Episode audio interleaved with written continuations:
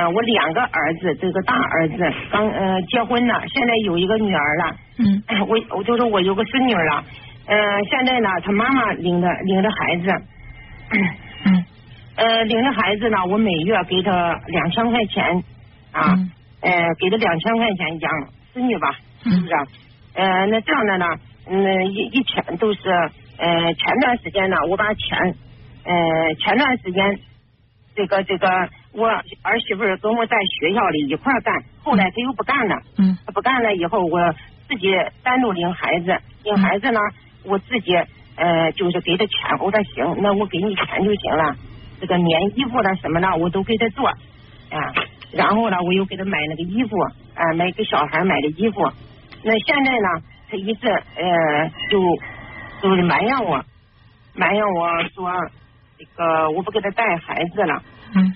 我不给他带孩子了，然后又捎信来说让我去他娘家，呃，这个这个，现在他在他娘家住嘛，让我去他娘家，呃，这个这个看他叫他。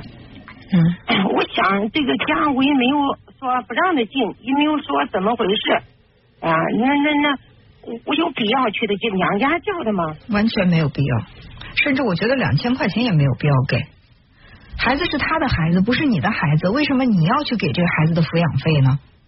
是这样的嘛？现在不是咱农村不是都兴这个奶奶呃这个领孩子嘛？现在我有工作嘛？那领不了嘛？其实没有什么兴不兴的，没没有什么兴不兴的。他们两个能结婚，就证明他们两个能够承担得起家庭的责任；他们能生孩子，就能够就证明他们能够担得起父母的责任。那可是现在就这，我感觉他现在又是说他他他你他。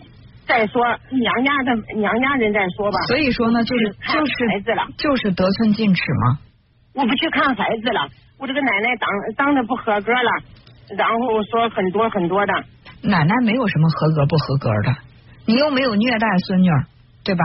哦。你怎么就不合格的？什么叫合格？这个合格的标准是什么？谁在定这个标准？嗯。他现在他说，他现在他说这个让我。呃，他他妈妈他娘家娘嘛，让我去他娘家叫他。嗯。哎，然后说不叫他。我想知道在整来家离婚。那离婚你怕什么呢？离婚应该最害怕的应该不是你吧？应该是你儿子吧？你儿子在哪儿呢？啊？我说你儿子在哪儿呢？我儿子在郑州呢。整个的这个关系当中，我没有看到你儿子的存在。这我现在咋回事吧？我我感觉我跟儿子之间。也有那个，我儿子就是天天埋怨我，埋怨我什么？呃，他考不上学了，就是考不上那个公务员了，考不上这个公立老师了，他就埋怨我。埋怨你什么呀？说我说我不给他带孩子了。哦，他考不上公务员是因为你没给他带孩子，如果你给他带孩子，他就能考上公务员了，是吗？嗯，一开始啊，结结刚结婚的时候关系不错。说实话啊，就就他这样的想法。他就考上公务员，他也干不好，什么都把责任推给别人，就这样的一种心态，他怎么做好工作呢？他如果觉得自己带不起这个孩子，可以不要啊。生孩子的那一刻，决定怀孕那一刻，他就应该清楚他是做父亲的，他要承担起孩子的养育责任。既然没有这个能耐，干嘛要生孩子呢？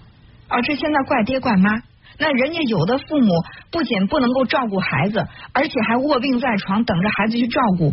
那如果是那样的父母的话，难道就该死吗？哪有这样的说法？对，我我现在我一直的很郁闷，我感觉道理是这个道理，但是呢，现在他说，如果要是那样的话，就是回家离婚了，怎么回事了？他离婚跟你有什么关系啊？他过年的时候又过不完整。所以说，就是因为你害怕离婚，你害怕他。日子过不安生，所以说你得替他兜底。你把本不应该属于你承担的责任你承担了，所以他没责任，所以他什么事都怪你啊。日子过不好，日子过不好怪你；公务员没考上怪你；孩子如果说这个成长的不健康生病了还怪你；离婚了照样怪你，什么都是你。你天生就是他的，就是欠了他的债的。对，我儿子是一直天天埋怨我。那你现在才这一个孩子结婚了，如果说你的二儿子也像他哥一样也结婚，也这么来折腾，你能受得了吗？你有几个两千块钱给他们，让他们去养孩子呀？将来如果说等你你病了，你需要照顾的时候，他们有几个人能围在你身边，能够做到你今天对他们的这个态度，能做到你今天这一步？哎呀，我我现在当时吧，当时暑假的时候，我都说他他说不让我干了，我说不让干不让干吧，我都辞辞职了。辞职以后，停个三四天以后，我儿子又打来电话说你继续干吧，你可以干，你干吧。然后呢，我你们家，我想两个商量好了没有？我说商量好了。我想问一下，我说你们家，我说商量，我说商量好了，那舞蹈继续干，说你干再干半年吧。就是现在干了半年，半年还没到。现在我说我说你既然让我干了，我我这儿呢，我意思往后退一步，我每个月给你我的工资给你一半，是不是？给你两千块钱。然后呢，他说，呃，我儿子说到时候再说吧。后来我我把钱给我儿子了，给我儿子，我儿子也收着了。收着了以后，这是第二次给我儿子的时候，我儿子说你给我你给媳妇儿吧。我说为啥呀？呃，他说你给他吧。我在这想啊，他可能是他儿媳妇儿，儿我儿媳妇儿他不相信他，不相信我给他，认为我儿子骗他的，所以说我给他的，现在他又不收，我心里感觉。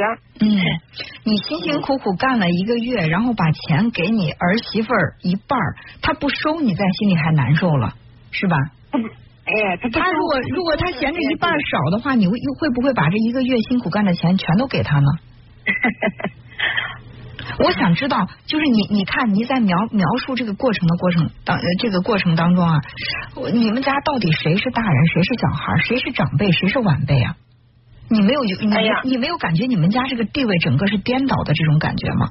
你出去去上个班还得同还得他同意，他让你上多长时间你就得上多长时间，他说一句你不能上了你就必须得乖乖的回家，他一说同意你再去上你就得去上，他让你上半年你就不能上七个月。你们家到底谁大谁小啊？一个家庭，如果说父母和孩子的这个家庭就是错位的话，这家庭一定过不好。是是这样，要在市里吧，这看这个大道理都是。你不用强调，在农村来说，啊我我跟你讲就是带孩子的，你不带将来好了，你不会动了。既然如此，如果要是这样给你甩脸子，给你说，我想问一下，我想问一下，就你现在看着你。儿子儿媳妇那样，你把一颗心掏给他，你觉得到你老了之后，他不会对你甩脸子吗？如果你认为他不会对你甩脸子的话，我只能告诉你，你的想法太乐观了。我相信，我我我想，我把理站着，把这个我把我做到做的最好。我看他还说啥？那好，那你现在还没做到最好，因为你还没达到他的要求，你还没你还没做到最好。你要你继续往最好处做，看一看到最后，咱们两个谁说的？更更符合现实，更贴近现实。我怕老的时候你不会动了，然后跟上没有人，冷冷清清的。就就现在，我我我跟你讲啊，就现在他们的这种表现，你老了不会动了，他一定不会守在你的身边。这话说起来特难听，我知道可能很扎心，但是我是真的是一颗诚心的去告诉你，这是一个事实。在你能够去给他挣钱。能够把你的工资分给他，能够为他付出一切的时候，他还对你这么爱答不理的，让你去请他，你看看这是这，我我都不知道该怎么说了。一个做晚辈的，一声令下，做做老人的都得去去家里去请他，去求他回来，要不然的话就跟你儿子离婚。已经高高在上了，你指望着等到你有一天跌倒起不来，躺在床上需要他伺候的时候，他会在床前伺候你吗？我觉得真的是不可能的。真的不可能，你难道看不清这个事实吗？还是说你不愿意接受这个事实？对，接受现实吧。如果你现实一点的话，挣的钱自己攒着，到老的时候，你让他，你靠感情拴不住他，你给他点钱，也许他还愿意在你床前尽点孝心。这是实话，真的，这是实话。有时候我想吧，我说，我说，我说，我挣我这个。我挣钱了，我都是我都说吧，我我挣钱，我不给你看孩子了。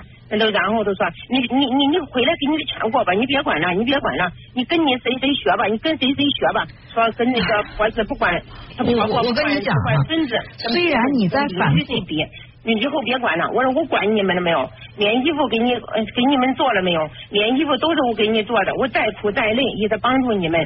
我我说我给你了没有？我没有有时候我没有带孩子，我给你。我给你钱了没有？是不是？那谁稀罕你的钱呀？是不是？说的，人家都不稀罕你的钱，你干嘛还要给呢？哎，但是有时候过去他这个他说他的计划计划，你一直在强调城市和农村，农村也有很孝顺的，城市也有不孝顺的。这跟在农村在城市没关系，跟家长对孩子的感恩教育有直接的关系。所以你不要把你家里的这种情况泛化为说整个农村都像你们家这样，不是的，我绝对不认同这样的说法。我绝不认同这样的说法。就像我们刚才刚开始说这刚节节目刚开始说的那个话题，一个大学刚毕业一年的孩子，因为自己的父母离婚，单亲家庭，妈妈得了尿毒症，把自己在郑州的工作辞掉，回在妈妈妈身边陪着他做透析。这样的孩子难道就一定是生一定是生在城市，不是生在农村的吗？可是今天我听这个女孩，对你终于说了句实话，在人。不仅仅在人，而且在父母的教育，请接受现实。虽然你是搞教育的，我不知道你是教哪个科目的，但是我觉得做做教育的更应该懂得知识的教育，比起感恩的教育，感恩的教育更重要，尤其要从自己的孩子开始做起，好吧？但是现在可大了，你看他，我儿子都没有主心骨，都没有主见，他媳妇儿说个啥，他马上都学过来，抓抓着我批一顿。嗯。那还是孩子不孝顺，不是什么没有主心骨。他他已经到了这个年龄了，他没有个是非观吗？他愿意揣着明白装糊涂，借着儿媳的儿媳妇的嘴来发泄自己的不满，骨子里还是他对你不孝敬。所以如果如好是这样啊，是这样啊，是这样的。如果是诉苦的话呢，我觉得倾诉的时间也够了。对吧？如果是解决问题的话，刚才我跟你说的解决方案，正好你的每一分钱，把它牢牢的抓在自己的手里。还是那句话，不分农村和城市，做奶奶的没有责任去去养育他的这个孙女儿孙子，还要每个月付多少钱？而且你要不要工作，不需要去听你儿子儿媳妇的摆布，想工作就工作，不想工作可以不工作，这是你的自由。这是我的两点意见，好吧？嗯，好，谢谢好，那就这样。嗯，好，再见。好，谢谢啊。